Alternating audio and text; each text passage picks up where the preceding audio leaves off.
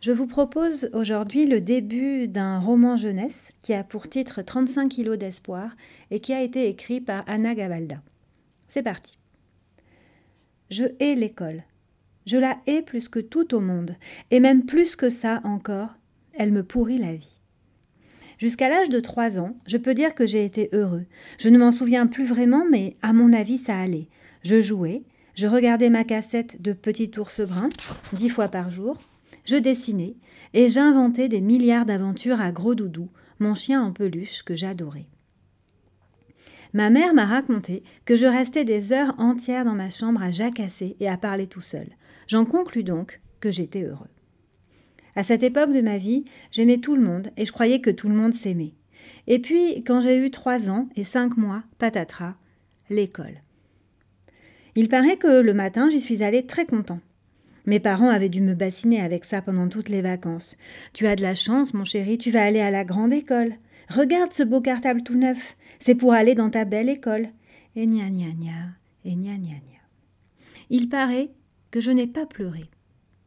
Je suis curieux, je pense que j'avais envie de voir ce qu'ils avaient comme jouets et comme Lego. Il paraît que je suis revenue enchantée à l'heure du déjeuner, que j'ai bien mangé, et que je suis retournée dans ma chambre raconter ma merveilleuse matinée à Gros Doudou.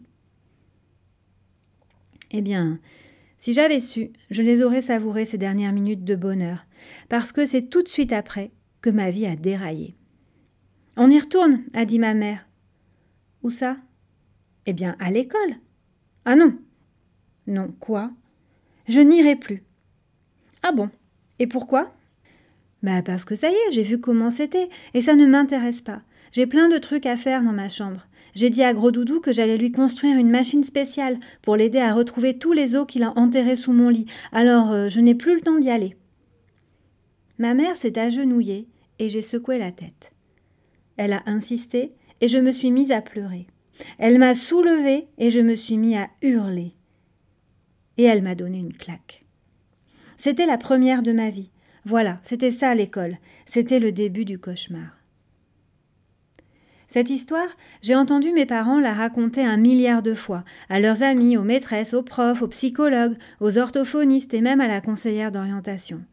Et à chaque fois que je l'entends, ça me rappelle que je ne le lui ai jamais construit, son détecteur d'os à gros doudou. Maintenant j'ai 13 ans et je suis en sixième. Oui, je sais, il y a quelque chose qui ne va pas. Je vous explique tout de suite, ce n'est pas la peine de compter sur vos doigts, j'ai redoublé deux fois, le CE2 et la sixième. L'école, c'est toujours le drame à la maison, vous pouvez imaginer. Ma mère pleure et mon père m'engueule, ou alors c'est le contraire, c'est ma mère qui m'engueule et mon père qui ne dit rien. Moi, ça me rend malheureux de les voir comme ça, mais qu'est-ce que je peux faire? Qu'est-ce que je peux leur dire dans ces cas-là? Rien. Je ne peux rien dire parce que si j'ouvre la bouche, c'est pire que tout. Eux, ils ne trouvent qu'une chose à répéter comme des perroquets.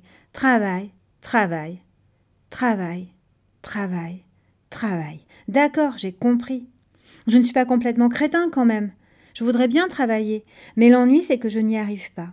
Tout ce qui se passe à l'école, c'est comme si c'était du chinois pour moi. Ça rentre par une oreille et ressort par l'autre. On m'a emmené voir des milliards de docteurs pour les yeux, pour les oreilles et même pour le cerveau. Et la conclusion de tout ce temps perdu, c'est que j'ai un problème de concentration. Tu parles. Moi, je sais très bien ce que j'ai. Il suffit de me le demander. Je n'ai pas de problème, je n'en ai aucun, c'est juste que ça ne m'intéresse pas. Ça ne m'intéresse pas. Point à la ligne. J'ai été heureux une seule année à l'école. C'était en grande section de maternelle, avec une maîtresse qui s'appelait Marie. Elle, je ne l'oublierai jamais. Quand j'y repense, je me dis que Marie est devenue institutrice juste pour continuer à faire ce qu'elle aimait dans la vie, c'est-à-dire bricoler, créer et fabriquer des choses. Je l'ai tout de suite aimée, dès le premier matin du premier jour. Elle portait des vêtements qu'elle avait cousus elle-même, des pulls qu'elle avait tricotés, des bijoux qu'elle avait inventés. Il ne se passait pas une journée sans que nous ramenions quelque chose à la maison. Un hérisson en papier mâché, un chat avec une bouteille de lait, une souris dans une coquille de noix, des mobiles, des dessins, des peintures, des collages. C'était une maîtresse qui n'attendait pas le jour de la fête des mères pour nous demander de mettre la main à la pâte. Elle disait qu'une journée réussie était une journée où l'on avait produit quelque chose.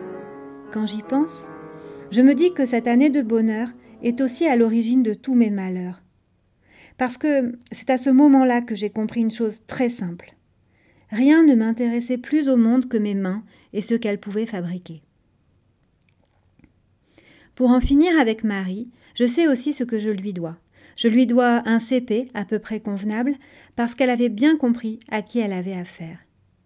Elle savait que les larmes me montaient facilement aux yeux quand il s'agissait d'écrire mon prénom, que je ne retenais rien et que c'était l'horreur pour moi de réciter une comptine. À la fin de l'année, le dernier jour, je suis allée lui dire au revoir. Ma gorge était serrée et j'avais du mal à parler. Je lui ai tendu mon cadeau.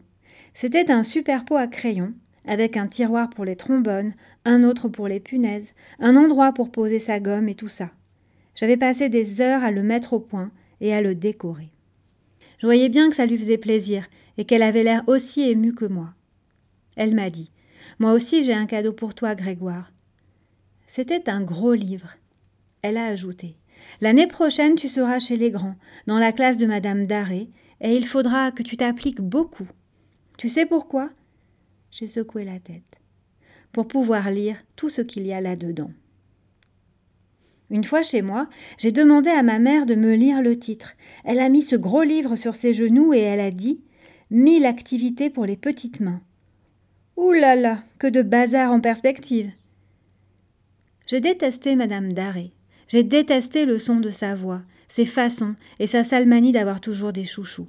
Mais j'ai appris à lire, parce que je voulais fabriquer l'hippopotame en boîte d'œufs de la page 124. Sur mon bulletin de fin de maternelle, Marie avait écrit Ce garçon a une tête en forme de passoire, des doigts de fée et un cœur gros comme ça. On devrait réussir à en faire quelque chose.